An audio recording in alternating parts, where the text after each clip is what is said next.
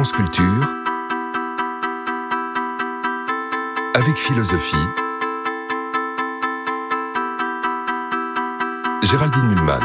Merde. On m'a Suite de notre série consacrée à la notion d'épreuve, après l'épreuve comme concept en sciences sociales, après l'épreuve comme cœur du roman moderne, l'épreuve de la maladie aussi, ce matin, l'épreuve que constitue l'exercice du pouvoir politique.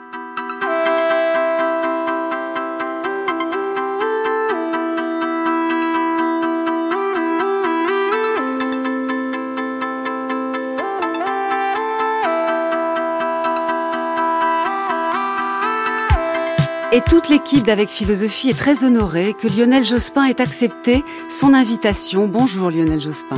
Bonjour. Homme de gauche, vous avez été Premier ministre en France de 1997 à 2002. Il vous est arrivé déjà de proposer des réflexions sur votre itinéraire politique, notamment dans Lionel raconte Jospin, paru au Seuil en 2010, et aussi des analyses sur la situation politique et sociale française d'aujourd'hui, dans Un temps troublé, toujours au Seuil, en 2020. Ce matin, vous allez nous aider à penser les différentes sortes d'épreuves qu'induit l'exercice du pouvoir au plus haut niveau, en dialogue avec deux philosophes que je remercie eux aussi d'avoir accepté cet exercice un peu singulier. Bonjour Anne Merker. Bonjour. Vous êtes professeur à l'Université de Strasbourg, spécialiste de philosophie grecque ancienne. Nous aurons sûrement quelques échanges ce matin à propos de la vision grecque de la politique, de la gloire, de la responsabilité, des difficultés et du charme de la démocratie. Et bonjour Patrick Savidan. Bonjour. Vous êtes professeur à l'Université Paris 2 Panthéon-Assas, spécialiste de philosophie politique contemporaine. La question de la justice et le problème des inégalités sont au centre de vos travaux. D'ailleurs, vous êtes aussi cofondateur et président du Conseil scientifique de l'Observatoire des inégalités. Autant de centres d'intérêt qui nourriront, à l'évidence, notre dialogue de ce matin avec Lionel Jospin. Il est 20h, estimation BBA, résultat. Parti socialiste 274 sièges, Parti communiste 36, divers gauche 16, la majorité change de camp, les Verts ont 8 sièges, c'est la première fois que des écologistes rentrent à l'Assemblée nationale, 334 sièges à la gauche, RPR 122, 120, 108 à l'UDF, divers droite 12, 242 à droite, le Front National un siège. La majorité change donc de bord ce soir. La majorité est à nouveau à gauche avec 334 sièges. C'était une archive de France 2 du 1er juin 1997 annonçant la victoire de la gauche aux élections législatives, alors que le président de la République est depuis 1995 une figure de la droite, Jacques Chirac. Et voici la conséquence de cette victoire le lendemain. La France entame aujourd'hui une nouvelle période de cohabitation. Les électeurs ont donc, vous le savez, accordé la majorité de leur suffrage à la gauche. Première conséquence, Jacques Chirac a proposé ce matin à Lionel Jospin de former un nouveau gouvernement. Vous le voyez, c'était il y a quelques instants dans la cour de l'Élysée. Lionel Jospin, nouveau Premier ministre. proposé euh, de me nommer Premier ministre et j'ai euh, accepté. Est-ce que Lionel Jospin, vous qui allez gouverner euh, pendant cinq ans, en rassemblant autour de vous le Parti socialiste, le Parti communiste, le Parti radical de gauche, le Mouvement des citoyens et les Verts, la gauche plurielle, est-ce que quand vous acceptez cette fonction, vous la concevez comme une épreuve, comme une épreuve à venir? Je ne sais pas si ce sera une épreuve, mais je ne veux pas que ce soit une souffrance. Je ne vais pas à Matignon euh, pour trouver l'enfer de Matignon. J'y vais pour euh, exercer une responsabilité et je me dis que tant que je garderai une majorité à, l'Assemblée, euh, je pourrai agir. Donc ce qui m'anime, c'est l'esprit de responsabilité et puis le souvenir aussi du fait que historiquement, notamment grâce à François Mitterrand, je me suis, comme ma génération, préparé à mhm. l'exercice du pouvoir sans être obsédé ni fasciné par lui. Se pose donc la question, vous venez de le dire, de ce qu'est un pouvoir exécutif de gauche dans ce pays après l'expérience Mitterrand. À propos du tournant, du fameux tournant de 1983, où on peut dire qu'après il était clair qu'on n'allait pas rompre avec le capitalisme, pour reprendre une expression de 1981, vous avez dit plus tard dans votre ouvrage euh, Lionel raconte Jospin, il est vrai que nous ne pouvions pas rompre avec le capitalisme si rompre signifiait l'abolir. La réalité m'a révélé la nature un peu emphatique de proclamations telles que changer la vie ou tout est possible. Je suis devenue plus lucide et plus relativiste, avez-vous dit. Dans cette situation, cet état d'esprit, qu'est-ce qui, pour vous, était le défi le défi majeur d'un homme de gauche qui précisément ne va pas abolir le capitalisme. Mais qu'est-ce que vous vous êtes dit que vous pouviez faire et qui serait peut-être très difficile à faire? Puisque vous avez évoqué un instant le passé, et il faut quand même que j'en dise un mot. Bien sûr. Euh, il n'y aurait pas eu de tournant si, en tout cas de tournant accepté par les Français, s'il n'y avait pas eu une ligne droite. C'est-à-dire que dans les deux premières années, nous allons, euh, euh, sous l'autorité de François Mitterrand, le gouvernement de Pierre Mauroy, le premier secrétaire que je suis, parti majoritaire, accompagnant le pouvoir, nous allons tenir les engagements qui étaient les nôtres.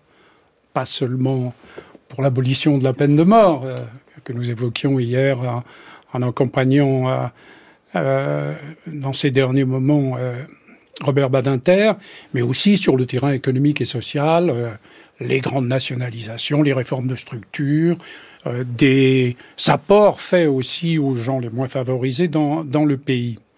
Et donc, euh, si nous n'avions pas tourné en même temps, mhm. c'est-à-dire opéré un tournant réaliste, et, et on viendra peut-être sur le thème de l'épreuve de la réalité. Oui ou être à l'épreuve du feu et voir si son pouvoir tient à l'épreuve du feu.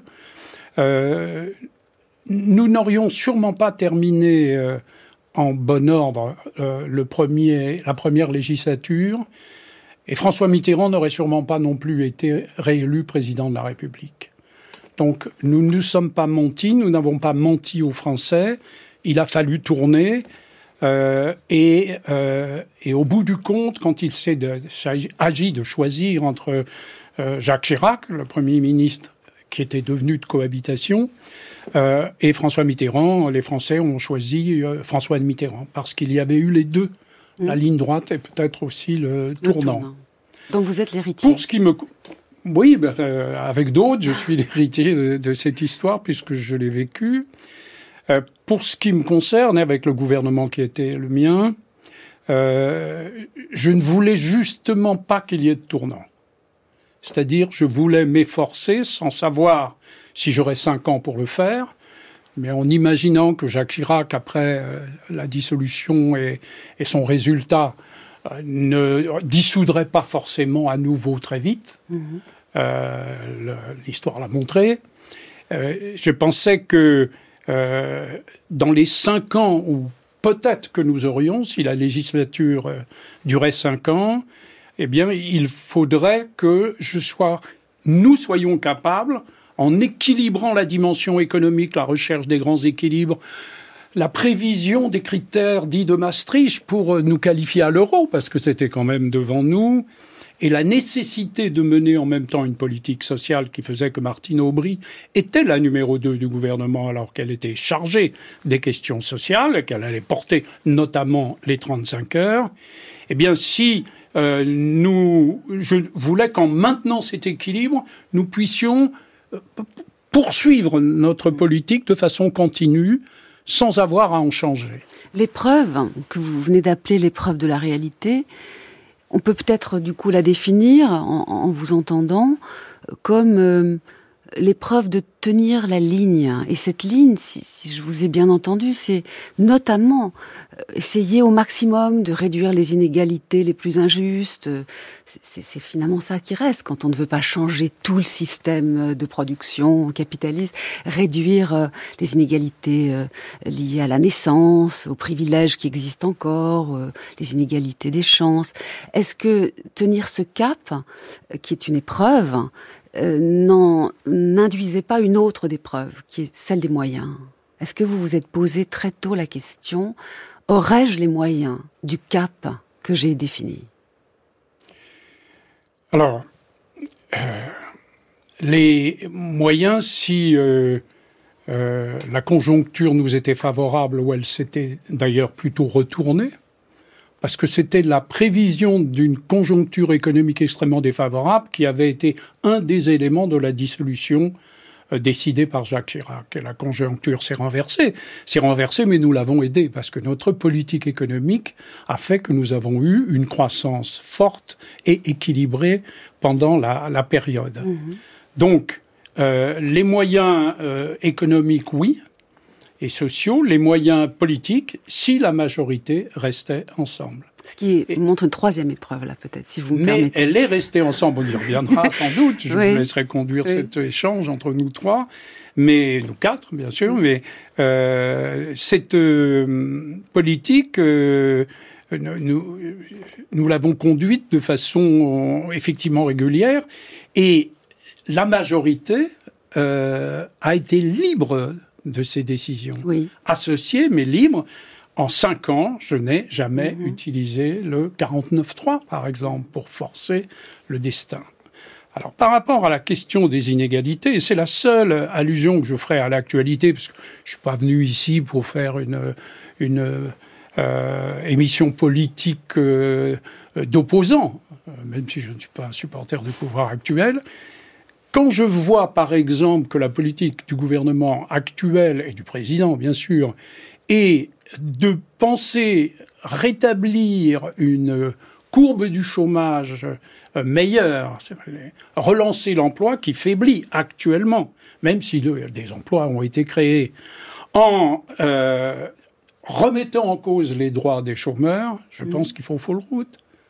C'est avec une politique économique et sociale adaptée et équilibrée où chacun peut trouver sa part, le salariat à sa façon, autant que les privilégiés du capital, si vous voulez, je pense que c'est ainsi qu'on peut euh, faire euh, reculer le chômage, et non pas en rognant sur les droits déjà de ceux qui en ont le moins.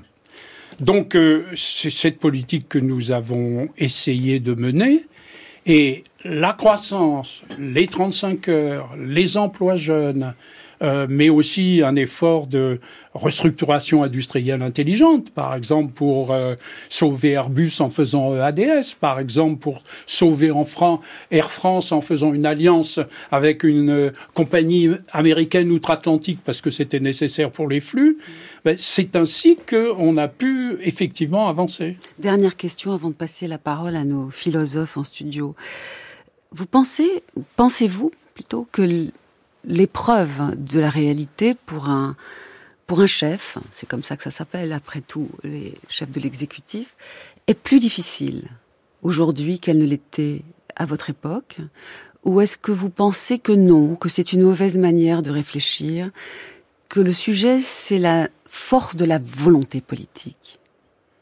Oui, mais il faut que la volonté politique repose sur une expérience. Nous, nous avons bénéficié d'une triple expérience. Ma génération a eu une expérience professionnelle, c'est-à-dire que la plupart de ceux qui entouraient François Mitterrand avaient des métiers, avaient travaillé. Dans mon cas, j'ai été diplomate, puis professeur pendant 11 ans. Nous ne sommes pas formés euh, dans les cabinets ministériels, ni comme attachés parlementaires. Nous exercions un métier, donc nous connaissions la société. Nous avons eu aussi une expérience euh, d'élus locaux. C'est-à-dire que nous avons commencé à sentir que signifiait la responsabilité, c'est-à-dire aussi le pouvoir, parce qu'il existe aussi dans une ville, dans un département, euh, voire dans une région. Euh, ma génération euh, a, a, fait cet exercice démocratique de l'expérience du pouvoir local. Ça nous a donc euh, considérablement aidés. Et puis, euh, nous avons aussi euh, eu une expérience militante. Nous vivions ensemble, chacun avec sa personnalité, au sein d'un parti vivant où l'on débattait, où on discutait. J'ajouterais peut-être même une quatrième expérience qui était que euh, nous avons commencé notre itinéraire politique dans l'opposition. Et nous ne savions pas si nous retrouvions le pouvoir. Donc nous ne sommes pas venus là pour le pouvoir, même si, au bout de cette décennie un peu faramineuse, 71-81, euh, nous l'avons conquis. et c'est beaucoup ce qui manque, je crois, aujourd'hui. Cette expérience, cette méthode, cet enracinement démocratique euh, qui n'empêche pas de respecter l'État, la haute administration, qui dans un pays comme la France ne peut pas être négligé, ne peut pas être euh, bouleversé euh, sans risque. Je pense que ceux qui nous gouvernent n'ont pas assez le sens de l'État et ne connaissent pas assez la société. Patrick Savidan, vous êtes euh, spécialiste de philosophie politique euh, contemporaine. Beaucoup de points ont été évoqués là dans ce premier échange avec Lionel Jospin. Qu'est-ce que ça suscite comme réaction en vous? Une forme de gourmandise, précisément parce qu'il y, y a, tellement de choses dans ce qui a été dit et à travers les questions et à travers les, les réponses que d'une certaine manière on, on, hésite même euh, à quel endroit piocher dans la boîte de bonbons qui nous est, qui nous est si euh, généreusement proposée. Euh, avant de, de, de, réfléchir à ce que ça peut vouloir dire tenir la ligne, tenir le cap, tenir le gouvernail euh, face à une réalité qui est rétive, qui n'est pas forcément celle que l'on croit, n'est pas forcément celle que l'on attend, j'aimerais rappeler quand même qu'il y a aussi en politique deux manières de ne pas affronter le réel, euh, qu'il y a eu deux théorisation implicite de ne pas affronter le réel. Euh, la première, la, la, la, plus massive, la plus terrifiante d'une certaine manière, c'est celle qui traduit l'expérience totalitaire, où précisément c'est Anna Arendt qui a beaucoup parlé de ces questions dans, dans les origines du totalitarisme, et notamment dans le chapitre où elle traite de la propagande totalitaire. Elle dit qu'au fond, ce qui caractérise, alors elle, elle se rattache à une conception de l'idéologie comme mensonge, mais ce qui caractérise un régime totalitaire, précisément, c'est de vouloir couper au maximum de ses capacités les masses du réel. Et que l'objectif c'est de faire tomber une sorte de rideau de fer, c'est ce qu'elle utilise comme image, utiliser un rideau de fer pour veiller à ce que rien euh, de réel ne vienne troubler en quelque sorte, j'ai même la formule, la tranquillité macabre d'un monde entièrement imaginaire. Donc il y a, cette manière totalitaire de se rapporter au réel qui est précisément de chercher à l'occulter au maximum. Donc déjà, une forme de refus d'obstacle d'une certaine manière, ne pas affronter euh, le réel. Affronter des adversaires, oui, et faire mourir réellement euh, des adversaires, certes, mais à travers une construction idéologique qui occulte ce que la société est. Hein. Il n'y a pas besoin d'avoir lu. Ça, c'est le totalitarisme. C'est bien de le rappeler en début d'émission. Nous sommes en démocratie, qui normalement, normalement, est un régime après, y a, qui il y a, déteste Il y a des problèmes autour des faits, hein, ouais. les faits bruts, mais, mais en tous les cas, il y a cette idée de, de, de, de regarder le monde en face. Ça, c'est très important. Il y a une autre manière de ne pas affronter le réel, c'est de dire que le réel, réel tranche.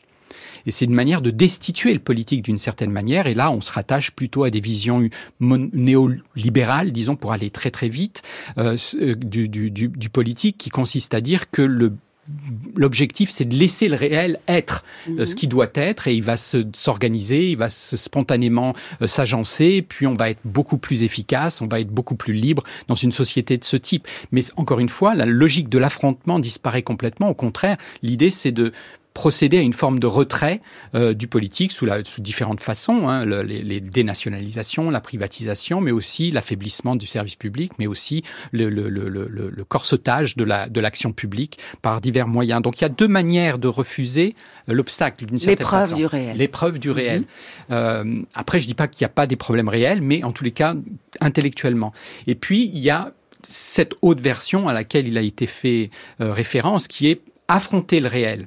Et ça, ça renvoie à la tension qui peut euh, naître du conflit entre les idées qu'on est amené à vouloir défendre et puis le réel qui n'est pas forcément à l'image de, ces idées-là. Et donc il y, a une, tension, en philosophie on connaît ça très très bien, entre la rationalité et le réel d'une certaine manière. Il va falloir l'organiser politiquement à, à, travers des moyens, à travers toutes sortes de choses. Vous, vous y avez fait allusion, mais en tous les cas, il y a l'idée qu'il va falloir œuvrer pour tracer des perspectives qui, qui donnent du sens, pour essayer de rendre le monde un peu moins injuste, un peu moins violent, un peu moins absurde, euh, un peu plus libre, etc. Et ça, ça appelle à, à la nécessité de composer avec le réel d'une certaine manière. Et c'est un peu comme ça que j'entends aussi ce qui a pu Donc être l'épreuve n'interdit pas des compromis. Certes pas des compromissions, mais des compromis bah, avec des, des éléments du réel qu'on ne peut pas totalement dompter par la volonté. Ben, en tous les cas, ça implique de voir que pour transformer le réel, il faut en tenir compte. Et le réel, c'est aussi quelque chose qui résiste.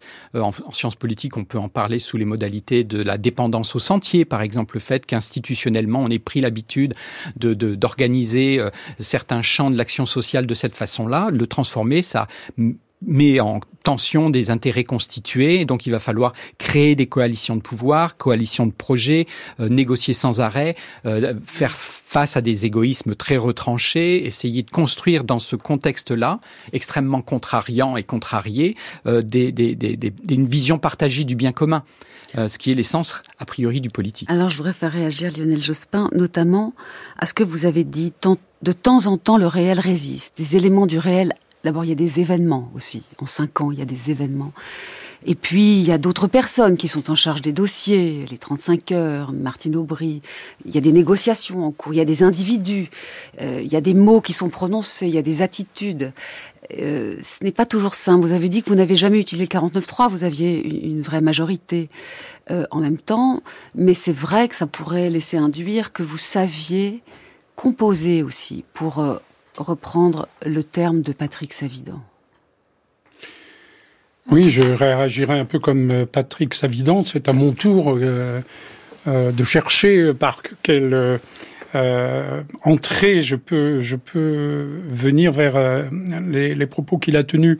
Avant de vous répondre, Géraldine Mühlmann, je, suis frappé de l'image que vous avez employée à propos du totalitarisme du rideau de fer. Parce que le rideau de fer, euh, nous l'avons historiquement interprété comme un rideau de fer que euh, Staline, puis ses successeurs, euh, et aujourd'hui d'une autre façon et dans un autre monde, Poutine, c'est un rideau qu'on fait tomber entre eux et nous, notamment les démocraties. Mais en réalité, c'est aussi un rideau de fer que le pouvoir totalitaire fait tomber entre le peuple et, et la réalité. Et ça, j'adhère véritablement à ce, à, ce propos.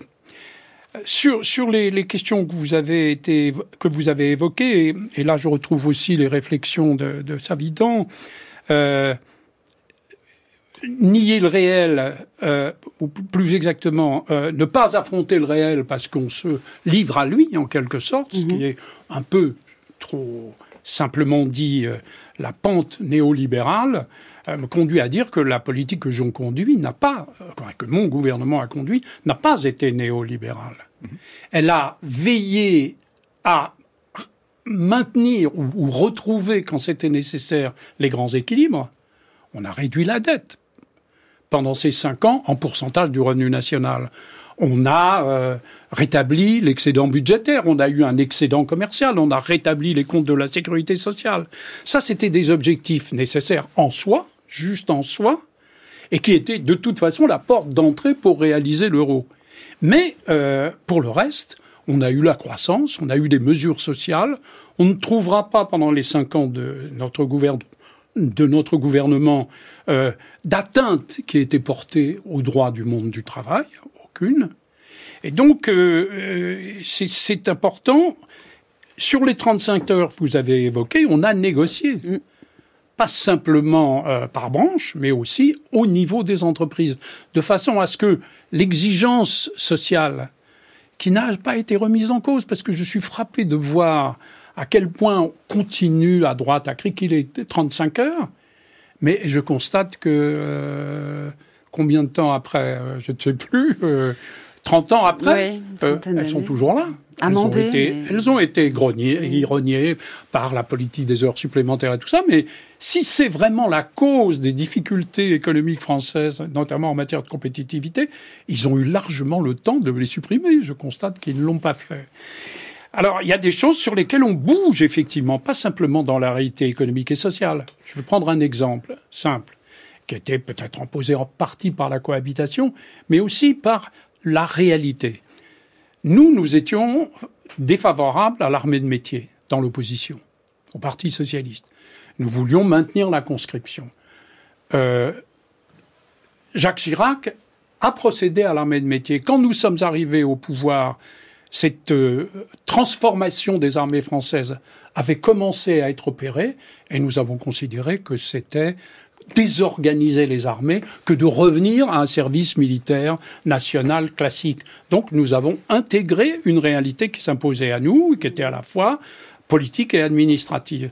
Par contre, quand il s'agit de la de la réintégration de la France dans l'OTAN, dans l'organisation intégrée de l'OTAN, alors là, nous avons maintenu notre obstacle, notre opposition, et Jacques Chirac, d'ailleurs, n'a pas pu y, procéder. Donc, on, oui, il faut, il, faut, composer l'épreuve du réel. Quand c'est nécessaire. Hein. Exige, si je vous entends bien, des, des, comportements différents selon les dossiers. Et maintenant, je voudrais qu'on aborde le, un problème qui intéresse beaucoup les Grecs anciens. Et Anne Merker, je, je suis sûre que vous allez nous clarifier euh, nos idées à ce sujet, qui est le risque de dériver vers le pouvoir d'un seul. Il est évident que ce n'était pas du tout votre objectif et on peut dire qu'avec la gauche plurielle, vous avez donné Lionel Jospin un, exemple, euh, même s'il n'a peut-être pas parfaitement marché, d'une tentative constante d'être plusieurs au pouvoir. Néanmoins, la situation démocratique est tellement difficile euh, pour un chef en démocratie que euh, pensez-vous Anne Merker que hélas la dérive vers un pouvoir de plus en plus solitaire est quasiment euh, euh, nécessaire, enfin qu'on ne peut pas vraiment euh, juguler ce risque, qu'il y a quelque chose, alors je n'irai pas jusqu'au tragique des Grecs, mais j'aimerais bien qu'on parle de ce problème avec Lionel Jospin en évoquant aussi peut-être une situation contemporaine. Alors je, je dirais que le, le risque et la tentation un pouvoir solitaire euh, existe presque nécessairement. En revanche, je pense que les Grecs, justement, nous montrent comment ils ont essayé de se prémunir et réussi à se prémunir pour empêcher. Et donc, il y avait jamais, je crois qu'il n'y a jamais de nécessité de la dérive vers le pouvoir d'un seul. Mhm. En revanche, et c'est là que bon, les Grecs, euh, c'est mon monde, hein, comme euh, vous savez, euh, ils ont tellement de choses à nous apprendre parce que précisément, ils ne font absolument pas d'angélisme. Et ils ont toujours défendu le système démocratique avec la défense de l'égalité, en sachant qu'il n'y a pas d'égalité politique s'il n'y a pas un minimum d'égalité économique et sociale, et on ne peut pas dissocier les deux. Platon disait, une cité ou un État qui contient à la fois des riches et des pauvres, ça n'est pas un État, c'est deux États. C'est deux cités l'une contre l'autre. Et la plupart des guerres civiles absolument euh, euh, cruelles et terrifiantes qui ont pu avoir lieu dans l'Antiquité sont nées de cette dissociation de deux classes, l'une très riche et l'une très pauvre, et de l'effondrement finalement de la médiété, de la classe moyenne. Alors cette tentation euh, du pouvoir solitaire, elle a un nom chez les Grecs. Ah. Hein. c'est le tyran. Voilà, c'est la tyrannie. Et euh, la démocratie, à Athènes par exemple, a passé son temps à essayer de s'en prémunir, notamment avec l'ostracisme. Le principe de l'ostracisme qui faisait que euh, le démos athénien s'est toujours méfié, à la fois été fasciné par des singularités, des personnalités qui se sont illustrés et les a éventuellement même plébiscités, les a suivis dans des votes démocratiques à l'Assemblée. Je rappelle que la démocratie athénienne euh, contrôlait, mais en permanence, les personnes, c'est-à-dire en fait des citoyens. Il n'y a pas d'hommes politiques à proprement parler comme une classe euh, séparée de la société. Ce sont des citoyens qui s'engagent plus activement. Il y a toujours eu des procédures de contrôle permanentes. Euh, la plus haute fonction, la plus importante à l'époque de Périclès, c'était la stratégie, le, fait de commander euh, l'armée. D'ailleurs, il y stratège. plusieurs, voilà, stratège. Mais ça demandait d'être élu régulièrement, tous les ans. C'est pas. Si on était élu, parce qu'une grande partie était tirée au sort, même chez les stratèges. Alors, euh, les stratèges euh, en général plutôt élus, mais effectivement d'autres fonctions euh, politiques euh, très importantes étaient effectivement tirées au sort. Et il y avait la reddition des comptes. Personne ne terminait sa charge sans avoir à rendre des comptes. Et même, alors pour, ça fera une petite allusion à ce qui se passe aujourd'hui. tout citoyen pouvait proposer une loi, enfin qui devait évidemment passer par un certain circuit hein, formalisé, mais un citoyen qui proposait une loi qui était contraire à une loi existante. On dirait aujourd'hui une loi non constitutionnel, anticonstitutionnel, qui n'est pas conforme à la Constitution, ce citoyen pouvait être à son tour poursuivi. Mhm. Euh, on s'amusait pas, on n'avait pas le droit de s'amuser avec euh, la Constitution et de dire bah on verra bien après est-ce que ça passe ou est-ce que ça ne passe pas parce qu'on y allait à ses risques et périls. Proposer une loi non constitutionnelle, ça vous exposait à être ensuite poursuivi en justice et même pour un motif le, plus fort. Et donc la tyrannie, les Grecs euh, à la fois ont été fascinés par la figure du tyran parce que c'est l'illustration de la personne, les Grecs pensaient disait le pouvoir révélera l'homme. Le pouvoir lui-même est l'épreuve de la personnalité et fait soit fait s'effondrer la personnalité, soit la fait briller. il y a cette attirance pour cette brillance, mais en même temps, il y a ce sentiment du péril, de l'homme solitaire qui va mettre en danger la démocratie, et il a fallu s'en prémunir. Et juste, je fais une allusion, dans le fond, le théâtre tragique est un remède par lequel la démocratie grecque s'est mis devant ses propres yeux l'accession du tyran, l'ubris et le châtiment tragique de l'ubris. L'ubris, ça veut dire la démesure, et dans Édipe-roi de Sophocle, euh, il est écrit la démesure enfante le tyran. Nous parlons ce matin de l'exercice du pouvoir politique comme épreuve. Nous essayons de qualifier cette épreuve, peut-être de déterminer des sous-épreuves dans cette grande épreuve. Euh, nous avons l'honneur de recevoir Lionel Jospin qui partage avec nous ses, réflexions très concrètes sur l'exercice du pouvoir et en même temps qui discute philosophiquement du problème.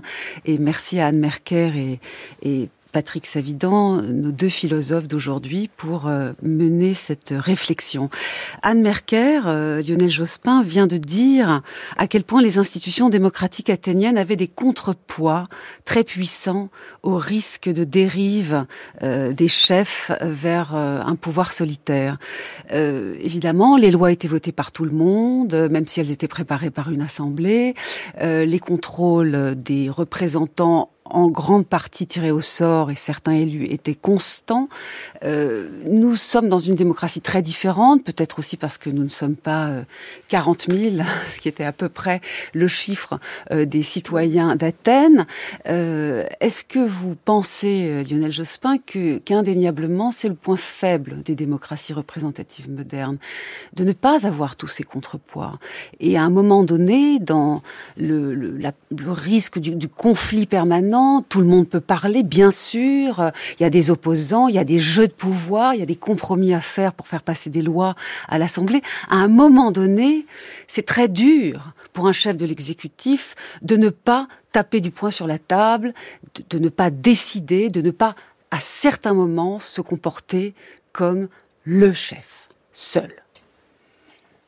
D'abord, je suis frappé et presque aussi amusé par euh, la modernité des termes euh, qu'emploie Anne Merker euh, à propos de la démocratie athénienne, sans que on ait l'impression qu'on soit dans un autre monde ou dans un autre temps. Et c'est pourquoi les totalitarismes d'aujourd'hui qui sont avec nous sur la planète nous, nous paraissent étrangers, alors que cette très ancienne démocratie mm, mm. athénienne de l'Antiquité nous reste familière. Et ça, je trouve que c'est joliment euh, exprimé euh, euh, par, par l'intervention d'Anne Merker à l'instant. Aujourd'hui, nous ne dirions pas le tyran, mais nous disons le despote. Et ce qui m'intéresse aussi, j'ai essayé de l'analyser, par exemple, dans un livre que vous avez cité, c'est que, y compris dans les régimes totalitaires ou dictatoriaux, le phénomène du despote à l'intérieur du pouvoir collectif, euh, par exemple en Chine, euh, tel que c'est émergé depuis 15 euh, ou bien celui du despote dans le système alors opaque et difficile à qualifier, qui est celui de la Russie aujourd'hui avec la figure de Poutine, euh, montre que cette euh, aspiration à la tyrannie, elle, elle, reste, elle reste profonde, en tout cas dans ces régimes. Alors, dans, dans nos pays, euh, Géraldine Mühlmann, j'ai l'impression que les contrepoids dont vous parliez, ils existent. Mm. Bah, d'abord, c'est la séparation des pouvoirs, qui est une des caractéristiques essentielles de la démocratie et qui les distingue des autres pouvoirs, où il n'y a pas de contrepoids. En Russie, il n'y a pas de contrepoids. Si vous êtes contre la guerre en, Ukraine et que vous mettez une affichette dans un supermarché, comme il est arrivé à une femme, vous vous retrouvez en prison pour trois ans, si vous voulez. Donc ces contre-pouvoirs existent. Encore faut-il, et, là c'est moins une question de théorie ou une question d'organisation des institutions, mais c'est une question de pratique politique. Encore faut-il ne pas les ignorer, oui. ces contre-pouvoirs. Et c'est pourquoi je n'ai jamais adhéré, par exemple, au thème de, dit de la verticalité. Alors, euh, bon, voilà. Alors, le théâtre tragique, évidemment, on est tenté de s'y engouffrer. Euh, surtout comme on quand on a eu la chance, comme moi, euh, euh d'arriver au, au théâtre d'Épidore euh, aux côtés de Mélina Mercouri, si vous voulez. Mais euh, bon, ça nous, ça nous détournerait trop de oui, votre propos, en fait, je qui pense est à juste titre plus politique. Il y a une question quand même euh, qu'on a très envie de vous poser. Bon, nous savons tous ce qui s'est passé le 21 avril. Euh, vous avez déclaré le soir de cette défaite que c'était le résultat, je vous cite, d'une démagogie de la droite et d'une dispersion de la gauche. Il y a eu beaucoup de candidatures, notamment celle de M. Chevènement et Mme Taubira, qui vous ont manqué pour euh, gagner ce deuxième tour. Et ainsi, euh, à cause de cela, euh, Jean-Marie Le Pen s'est retrouvé face à Jacques Chirac. Il y a une question qu'on aimerait vous poser. Est-ce que vous avez été était assez autoritaire, si j'ose dire, à l'égard de votre propre camp. C'est-à-dire, est-ce que là, il n'y avait pas euh, quelque chose à empêcher très tôt pendant l'hiver de 2001-2002 Parce que euh, indéniablement, en même temps, vous avez subi ce qui se passe en démocratie, c'est qu'il y a des individus qui sortent du bois et qui ont parfois du succès. Et je voudrais quand même, parce que justement, ce n'est pas qu'une question de décision de votre part, c'est aussi une question d'événement. Je voudrais qu'on entende euh, ce moment où Jean-Pierre Chevènement, en février 2002, évoque son attitude politique alors que, je le, je le rappelle, il était votre ministre de l'Intérieur. On écoute. Vous êtes actuellement l'homme en forme dans la compétition euh, présidentielle. Tous les instituts de sondage vous donnent en forte hausse, euh, jusqu'à 14 points d'intention de vote pour le plus favorable d'entre eux. Alors, euh, que répondez-vous à vos adversaires qui disent tout ça ne va pas durer parce que tout de même les électeurs de droite vont bien finir par s'apercevoir qu'il a avec lui des marxistes et les électeurs de gauche vont bien finir par s'apercevoir qu'il a avec lui des hommes de la droite extrême? C'est excessif. Euh, je dirais simplement qu'il y a un mouvement de confiance qui traduit simplement ce que sous-estiment mes adversaires, un profond besoin de renouvellement dans le pays.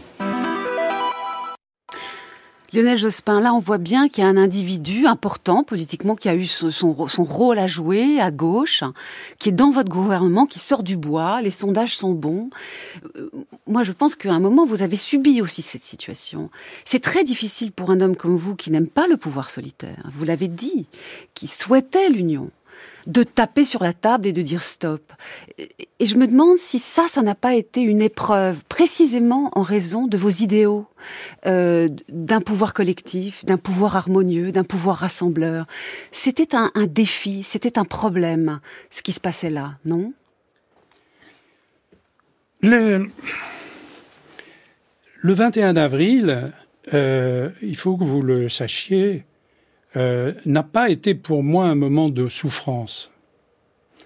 Ça a été un moment euh, d'étonnement et de déception devant la bêtise, devant la présomption. De qui? De tous ceux qui ont pensé que, euh, parce que les sondages n'étaient pas défavorables, et pas seulement en, direction de la personne que vous venez de nommer, euh, parce que euh, ils ont pensé que la gauche pouvait gagner, même en se divisant, même avec cinq, candidats de la majorité plurielle qui étaient pourtant restés ensemble pendant cinq ans, qui avaient voté tous les textes, y compris parce qu'ils les avaient élaborés collectivement.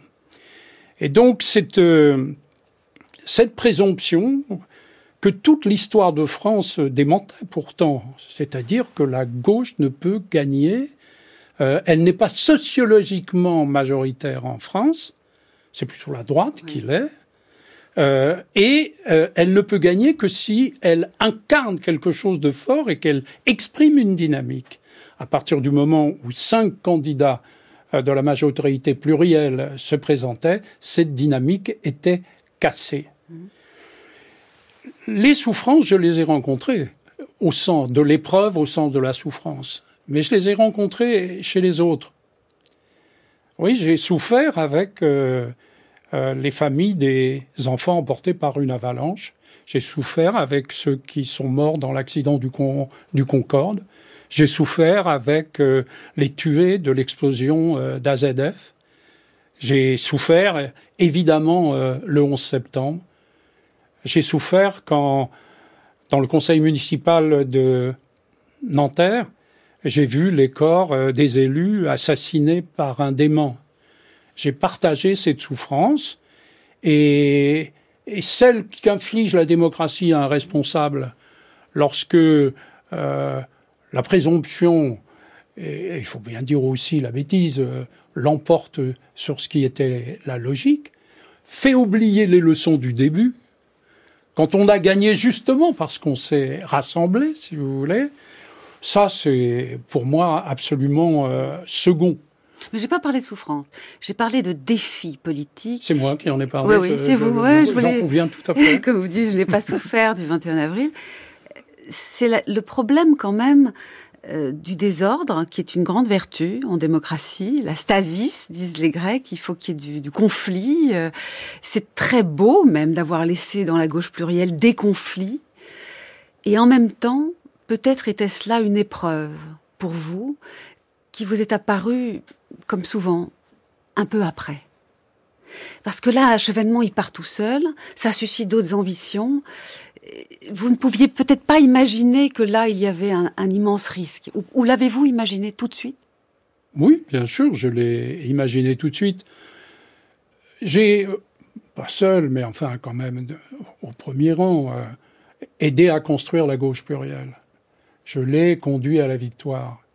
Je l'ai respecté pendant cinq ans, on a gouverné et on a mené une politique dont je pense qu'elle a été honorable dans ses résultats. On en parlera peut-être, peut-être quand on parlera euh, de l'épreuve de la réalité, si vous voulez, si on en parle. Euh, je ne peux pas en plus être responsable de ceux qui nient cela. Mm. Euh, écoutez, Géraldine Mühlmann, vous allez un peu loin. Mais vous pouviez l'empêcher. Si quelqu'un, non, si quelqu'un décide de partir, de provoquer la défaite, c'est pas quand même moi qui peux être responsable de, ce que de ce que se décide celui-là ou éventuellement euh, celle-là. Donc euh, euh, c'est pourquoi quand je suis parti et que j'ai dit que je ne reviendrai pas dans la vie politique, mhm. pas, et aujourd'hui je m'exprime peu, mais dans la vie publique plutôt, je, l'ai fait la tête haute et sans remords. Ou sans regret plutôt. Est-ce que euh, nos deux camarades, si j'ose dire, philosophes, ont envie de réagir à ce, à ce dernier échange sur le, les ennemis dans son propre ou les adversaires dans son propre bah, camp Disons, Patrick Savine. Peut-être de manière un peu décalée alors. Oui. Euh, c'est que dans, dans, la question que vous posez, est-ce que, est-ce que euh, Lionel Jospin, vous n'avez pas été suffisamment autoritaire? Vous auriez, est-ce que vous n'auriez pas dû l'être davantage, etc. moi, j'aurais tendance à le réinterpréter presque encore plus largement comme une question sur la sur le, le, le respect peut-être excessif que vous auriez eu pour des valeurs auxquelles vous êtes très attaché et vous vous êtes un démocrate vous n'avez pas voulu faire preuve d'autoritarisme mmh. et, et, et, finalement ben, vous avez laissé passer euh, devant des préoccupations morales euh, au détriment de, de, préoccupations politiques c'est un peu comme ça que je j'entends je voulais le dire comme ça je l'ai peut-être employé des mots un peu maladroits mais, je, je, je, pense aussi que c'est ce que je voulais dire que vous avez des idéaux très forts, très moraux et très admirables.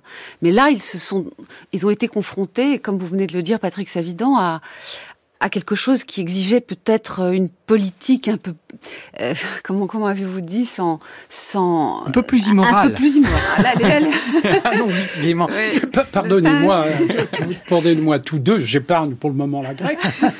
Euh, en quoi serait cet autoritarisme euh, que vous réclamez, enfin, ce auquel vous aspirez? Non, non, mais en quoi ça leur aurait changé leur attitude? En mm. rien. Oui, c'est clair. Moi, ce que je voulais ah, juste euh, faire, c'était montrer que tout à l'heure, on avait parlé de la mise à l'épreuve euh, du projet politique face à l'endroit du réel. Et là, on, rencontre finalement aussi un, un grand thème classique euh, de, la, de la pensée politique, qui est de dire que la politique, c'est aussi la mise à l'épreuve de valeurs morales parfois. Oui. C'est-à-dire que c'est Machiavel hein, qui l'aura dit, qui a, qui a pris le contre-pied de toute la tradition des miroirs des princes, qui nous expliquait pourquoi un bon gouvernant devait être à la fois respectueux des vertus cardinales et ensuite plus tard des vertus théologales. Euh, d'un seul coup, Machiavel dit, bah non, faut de temps en temps il apprenne à être un peu immoral quand c'est nécessaire. Et ça, c'est et, et euh, Raymond Aron euh, rebondira sur cette conception qu'on dit cynique ou réaliste de la politique contre une conception qui serait idéaliste de la politique. Alors moi, je suis pas du tout partisan d'une conception réaliste, j'y insiste, du politique ou cynique. Je suis plutôt admiratif de ceux qui arrivent à tenir un cap sur le plan euh, sur le plan des valeurs. Mais euh, l'idée que défendait par exemple Raymond Aron dans cet entretien en 75, c'était de dire que non seulement pour accéder, pour exercer le pouvoir, mais même pour y accéder, on est forcément, c'est l'essence même du politique en démocratie, obligé de transiger avec des valeurs. Moi, ça me paraît euh, très problématique, hein, surtout dans un contexte démocratique où il faut rendre des comptes, où il faut faire preuve de transparence. Ça reviendrait à dire que faire de la politique, c'est nécessairement mentir, c'est nécessairement trahir des engagements. Euh, c'est Cueil qui disait euh, les promesses n'engagent que ceux qui les croient. Euh, c'est forcément faire des promesses dont on sait qu'on va jamais pouvoir les tenir, etc. Donc c'est une vision très cynique et qui d'ailleurs, il y a eu un, un sondage aujourd'hui qui a été rendu public sur une enquête menée pour le CEVIPOF en janvier qui dit que les Français sont, ne sont plus que 30% à avoir confiance dans leurs hommes politiques et leurs femmes politiques. Euh, en Allemagne, c'est 45%, en, en il y a une demande 26%. de morale, de toute évidence. Non, je voulais juste dire que c'était une épreuve, ça, le problème euh, moral politique, c'était une épreuve. Je pense que tenir ce cap-là, c'est pas facile. Anne Merkel. Oui, je veux juste ajouter une, une petite note. Alors, je ne sais pas si ça, si ça va me mettre dans le camp, euh, le camp hostile, mais euh, alors euh, loin. En tout cas, moi, je, je, je n'enfourcherai pas le cheval de l'immoralité euh, étant platonicienne. Je crois que personne ne l'a franchement Voilà, je crois que personne ne le fait, et je pense vraiment le, le problème que, que Lionel Jospin a, a rencontré et que vous soulevez, Géraldine Mühlmann, c'est quand même vraiment toujours cette dialectique du collectif et de l'individuel. Et c'est au cœur de toute démocratie de, depuis toujours. Euh, la démocratie exige une logique collective, mais le réel humain fait que nous sommes des individus et que fatalement l'action humaine passe par des individus. Et plutôt que entre avoir des, la, problématique des idéaux et éventuellement de transgresser ces, ces idéaux, je dirais que l'individu chef d'un gouvernement euh, ou euh, chef d'un parti politique doit avoir de la dureté à un moment plutôt que de l'immoralité. Oui, c'est plutôt c'est un mot bien meilleur. Et voilà, de la dureté et de la fermeté pour, euh, en tant qu'individu, intervenir là où le collectif a besoin d'être lié au, au, sens de l'assemblage, d'être tenu ensemble et euh, dans les petites fonctions qu'on peut exercer euh, qui n'ont aucune commune mesure avec celle de Premier ministre. Mais j'ai toujours trouvé que finalement, être chef, c'est diriger et diriger, c'est permettre de faire advenir la délibération collective et lui permettre d'accoucher finalement comment le collectif peut réussir à accoucher. Et il y a un moment où il faut un peu de fermeté pour tenir en bride ceux qui veulent s'écarter de ce collectif. Donc finalement l'individu n'a pas forcément le chef entre guillemets, un terme que je n'adore pas, mais n'a pas forcément à être immoral, il a à euh, tenir dans la fermeté la logique de la collectivité. Et c'est ça qui me paraît le plus difficile en démocratie. Je vous remercie Anne vous, vous, dites beaucoup mieux tout ce que j'ai essayé ah bah, très maladroitement de dire. Qu'est-ce que vous en pensez, euh, Lionel Jospin? Non, mais j'ai pas d'ailleurs ressenti qu'il y avait un camp hostile. Euh, mais en tout cas, il y a un temps, il y a un camp euh, avec lequel je me retrouve dans, dans la vision des choses. Je pense que l'intégrité, l'intégrité personnelle, le respect aussi des engagements, ce qui est une forme d'intégrité politique, sont essentiels, à mon sens, en politique, en tout cas, dans les démocraties. Ailleurs, il n'y a pas de vie politique. Euh, et, euh, Et donc ça, cette dimension, il faut y, y rester attaché profondément.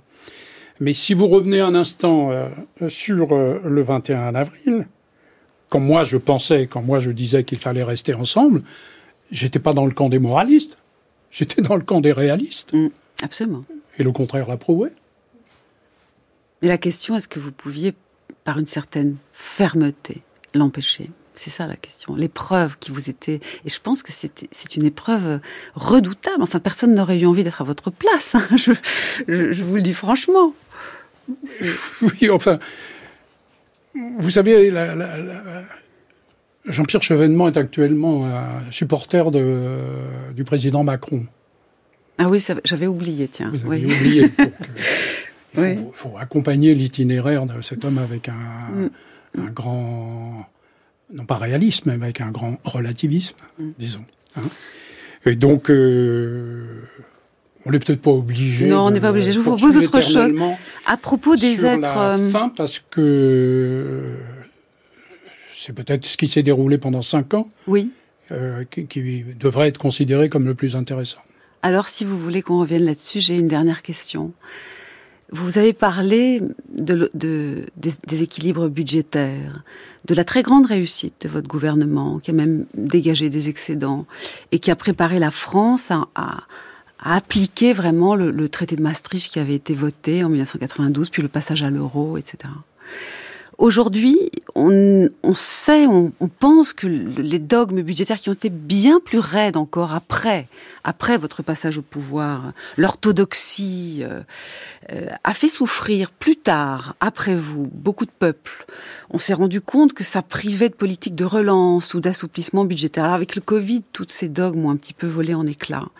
Mais est-ce que vous ne vous êtes pas dit a posteriori, tiens, c'est étonnant, notre logiciel, puisque c'est un mot à la mode, était en effet, dans les années 90, d'être impeccable dans ce domaine, de se priver d'une relance keynésienne. De... Est-ce que vous ne vous êtes pas dit, tiens, avec cette cagnotte ou cet excédent, j'aurais dû dépenser, dépenser plus, j'aurais dû oser creuser le déficit, donner plus à l'école, donner plus à l'hôpital. Est-ce que, a posteriori, quand le logiciel a bougé, ça ne vous a pas fait bouger, vous aussi? Non, vous, vous appliquez à la période où j'ai gouverné euh, l'analyse qui vaudrait pour la période antérieure. Antérieure euh, Oui, antérieure. Mhm. je, suis clair.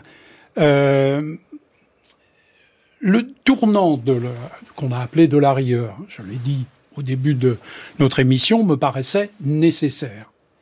Mais pendant la période où j'ai gouverné, il n'y a pas eu de tournant de la rigueur. Euh, les, objectifs euh, qui étaient les nôtres, celles d'équilibre, étaient faits pour sacrer, pour pouvoir euh, réaliser, enfin qualifier la France pour l'euro, mais ça s'est fait sans que nous imposions aux Français une politique d'austérité. Mhm. Il y a eu pendant cette période cette croissance.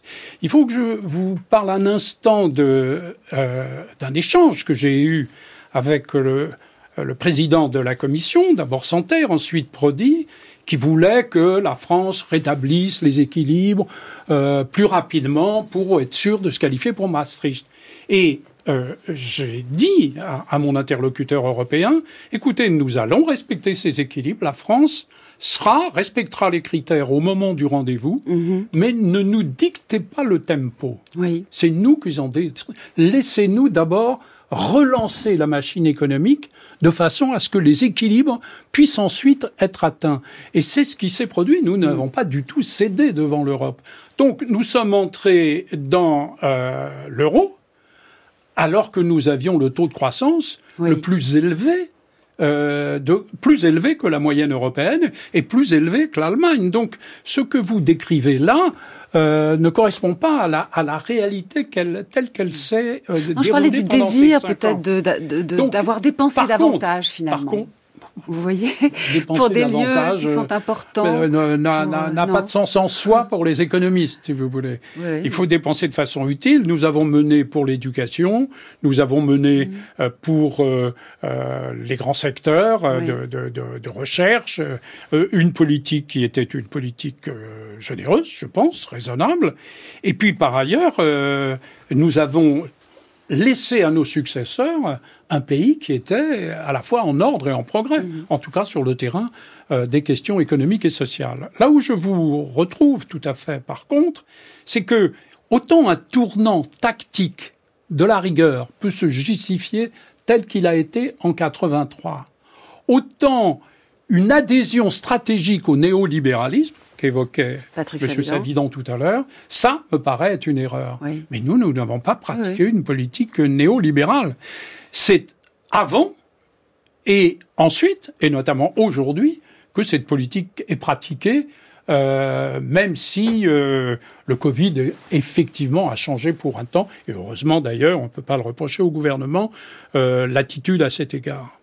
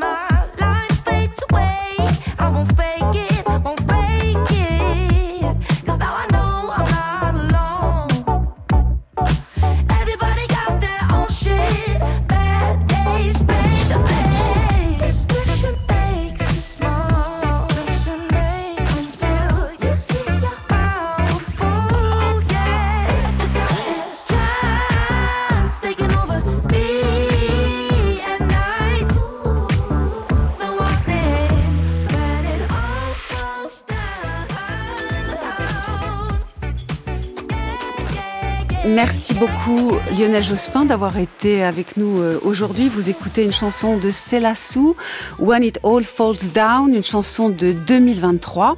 Euh, je vous remercie aussi Anne Merker et Patrick Savidan d'avoir été avec nous pour cette émission. Les références de vos travaux sont sur notre site euh, et je remercie l'ensemble de l'équipe d'Avec Philosophie d'avoir préparé avec moi cette émission, en particulier Chaim Magiboire.